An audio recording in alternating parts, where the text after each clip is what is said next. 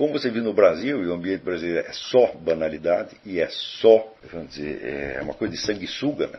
Todo mundo é um sanguessuga de atenção no Brasil. Para qualquer mesquinharia, né? Quer dizer, o sujeito por exemplo, eu conheço pessoas que adoram conversar sobre doença. Ah, eu tenho tantas pontes de safena, não sei o que, eu sofri um AVC, não sei o que, e espero que ele preste atenção, esperam que ele preste atenção nessa porcaria. Né? Outros vêm nos contar as suas uh, realizações no campo erótico, né? coisas desse tipo. Né? Então, basta você ligar a televisão no Brasil pronto, você recebe uma inundação dessas, coisas. Né? Não tem nada, nada, nada que preste. E se você vai, bom, agora eu vou para a universidade, eu vou para um ambiente mais civilizado, né? o que, que eles vão te dar lá? Né? Vão te dar é, como este, este, aquela menininha que trabalhou no filme, até esqueci o nome do filme, é Um Contra Mil, uma coisa, ou Mil Contra Um, baseado no livro do William Lima da Silva, que era o chefe do Comando Vermelho. Né? Então aparece lá uma atriz dando uma entrevista dizendo, não, porque aqui a gente vive no mundo da classe média carioca, mas daí eu li os livros do fulaninha de tal, que mostra né, toda esta coisa do banditismo e tal, foi um outro mundo que eu descobri. Né, então ela acha que quando ela descobriu o narcotráfico, né, ela teve uma ampliação cultural absolutamente formidável. E eu me lembro que desde os anos 40, mais ou menos, tem pessoas que passam por essa experiência, descobrem que existe o banditismo em torno, né, e, mas e não percebe que o banditismo também faz parte da própria banalidade em, em torno. Né? Você teve uma ampliação do seu horizonte sociológico, adquirindo informações que, no fim, não têm importância nenhuma. É Se você pensar o que, que são esses 50 mil brasileiros que morrem por ano, são a repetição banal de uma realidade macabra.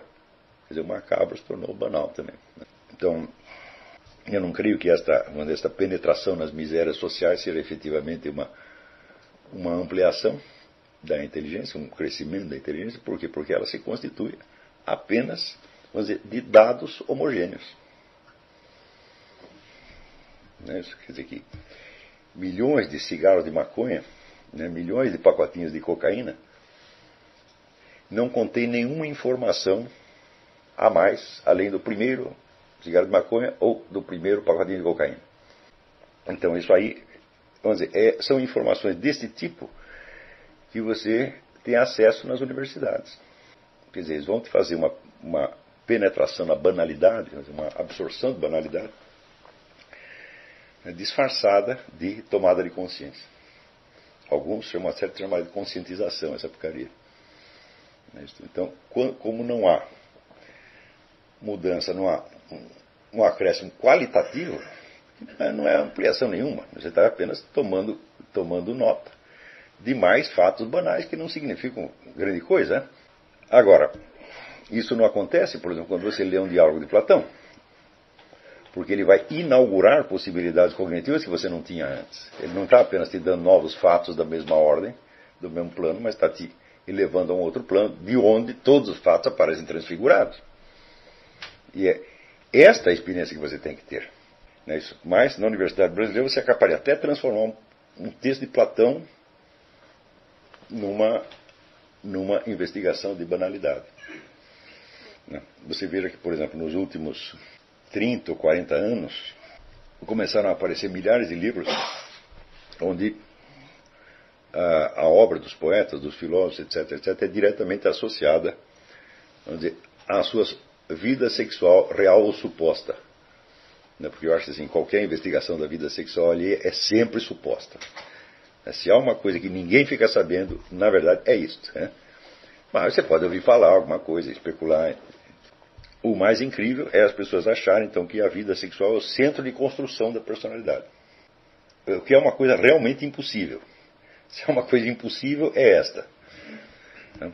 Mas as pessoas apelam para o Dr. Freud, e o máximo que eu posso dizer do Dr. Freud é que é o seguinte, é que é um sujeito inconsciente, idiota. Um cara que não tinha mais mínima autoconsciência e né, que inventava coisas para justificar uma mitologia pessoal dentro da qual ele, ele viveu, de certo modo, para justificar que comia a cunhada. Né?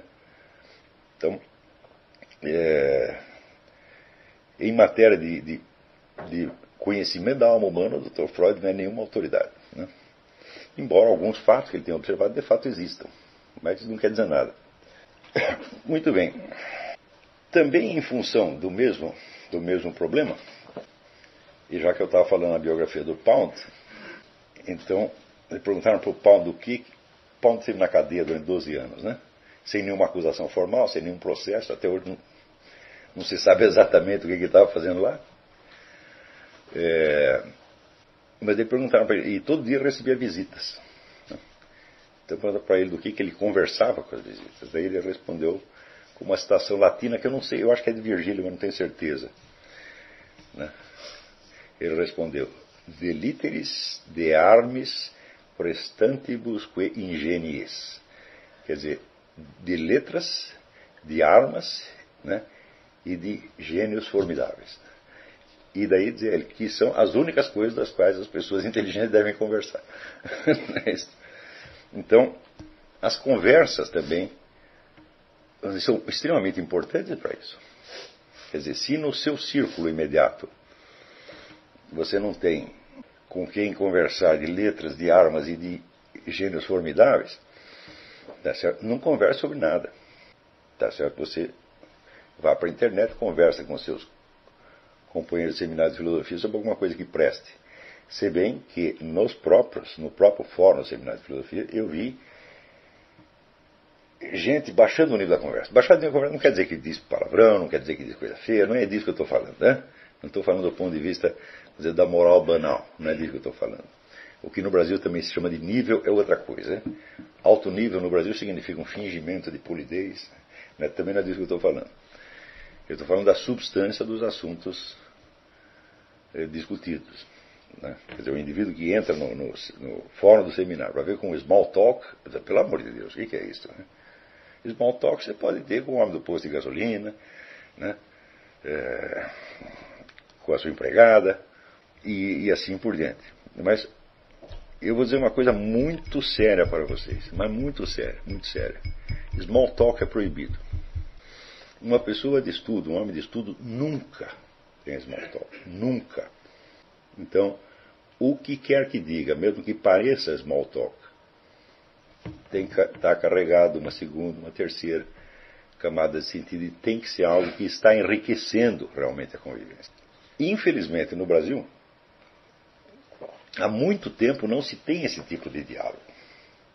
Quer dizer, ou você tem só o small talk, ou você tem um fingimento de vida intelectual no nível universitário puramente profissional, que é exatamente o que você pode encontrar em pessoas da USP. Mas eu, não, sinceramente, eu não conheço nesse meio universitário brasileiro, nunca conheci uma única pessoa capaz de manter conversas, por exemplo, como eu mantinha com o Bruno Tolentino, que era exatamente isso, de literis de armes prestantibus qui ingeniis. Era só isto que nós falávamos, só isso o tempo todo.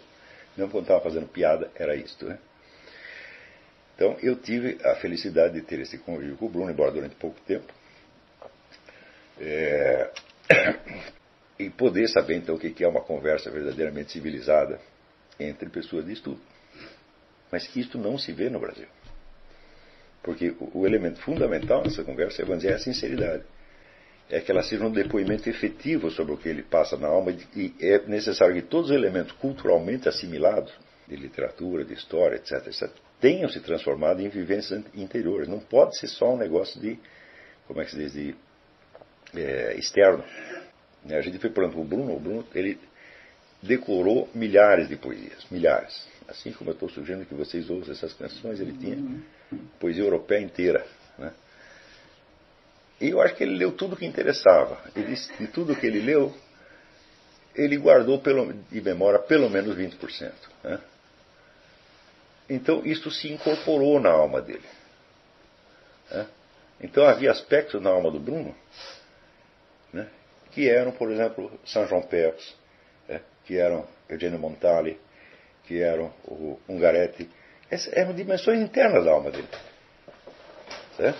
Então, esses, mediante esses poemas, ele se, se dizia, ele se é, mostrava para mim através dos poemas decorados, quando não dos próprios poemas dele. É? Tá certo? Então, note que isto é conversa de intelectual. E sem isto, não dá para fazer nada. Você é capaz de imaginar, por exemplo, sei lá, Santo, Santo Tomás de Aquino e Santo Alberto Magno, conversando de banalidade, de besteira, ou sentar ali para reclamar da vida. Ah, a gasolina está cara, né? Porque não tinha gasolina, né? Era qualquer outra coisa. E perdendo tempo com isso, isso é impossível imaginar. Tá certo? Então, o small talk é uma forma de parasitismo. É uma coisa vampiresca. E às vezes as pessoas mantêm isso apenas porque elas acham que os outros esperam que elas façam exatamente isso. Né? Eu digo, olha, se você não tem nada valioso para falar, fique quieto, pô. Então, eu acho que é inteiramente normal. Pessoas que são amigas, que gostam muito uma da outra, ficar quietas horas. Até que a Isabela ela é, é minha testemunha. Ela ia trabalhar no meu escritório, ficar sentadinha na mesa dela, eu ficava aqui, eu estou ali lendo uma coisa, ela lá. De cada três horas saía umas palavrinhas. Né? Ela nunca ficou brava comigo porque eu não falava nada. então, isso é normal, quer dizer, essa ansiedade de falar, essa, essa, esse temor, temor do silêncio, isso aí corrompe. Às vezes, por exemplo, esse dia teve aqui o, o padre Paulo Ricardo, ficou vários dias na minha casa, né? Nós não tivemos um único momento de small talk. Tudo que nós estávamos falando, mesmo que fosse engraçado, mesmo que fosse piada, era mortalmente sério. Porque eram os nossos destinos, as nossas. Dizer, o nosso destino eterno que estava sendo discutido ali. O tempo todo. Então, do mesmo modo que eu sugiro que vocês absorvam e decorem centenas, milhares de melodias, façam a mesma coisa com poemas. Ou, dizer, com qualquer trecho lido que diga alguma coisa à, à, sua alma. Guarde aquilo com uma preciosidade, porque aquilo é a maneira de você se expressar. Às vezes um autor disse com, vamos dizer, com tanta, tanto vigor certas coisas que estão muito próximas de nós e que nós não conseguiríamos dizer melhor. Né? Uma vez eu pedi ao Bruno Tolentino uma definição de poesia. E ele disse: poesia é uma maneira memorável de dizer. O que quer dizer memorável? Tome a palavra memorável não só no sentido de elogio, mas no sentido de ser aquilo que se deve guardar na memória. Então, quer dizer, você ter inúmeros poemas dançando na sua cabeça criam para você instrumentos de expressão que um dia podem ser enormemente úteis, não só para dizer, a resolução de problemas filosóficos, mas para a expressão da sua experiência.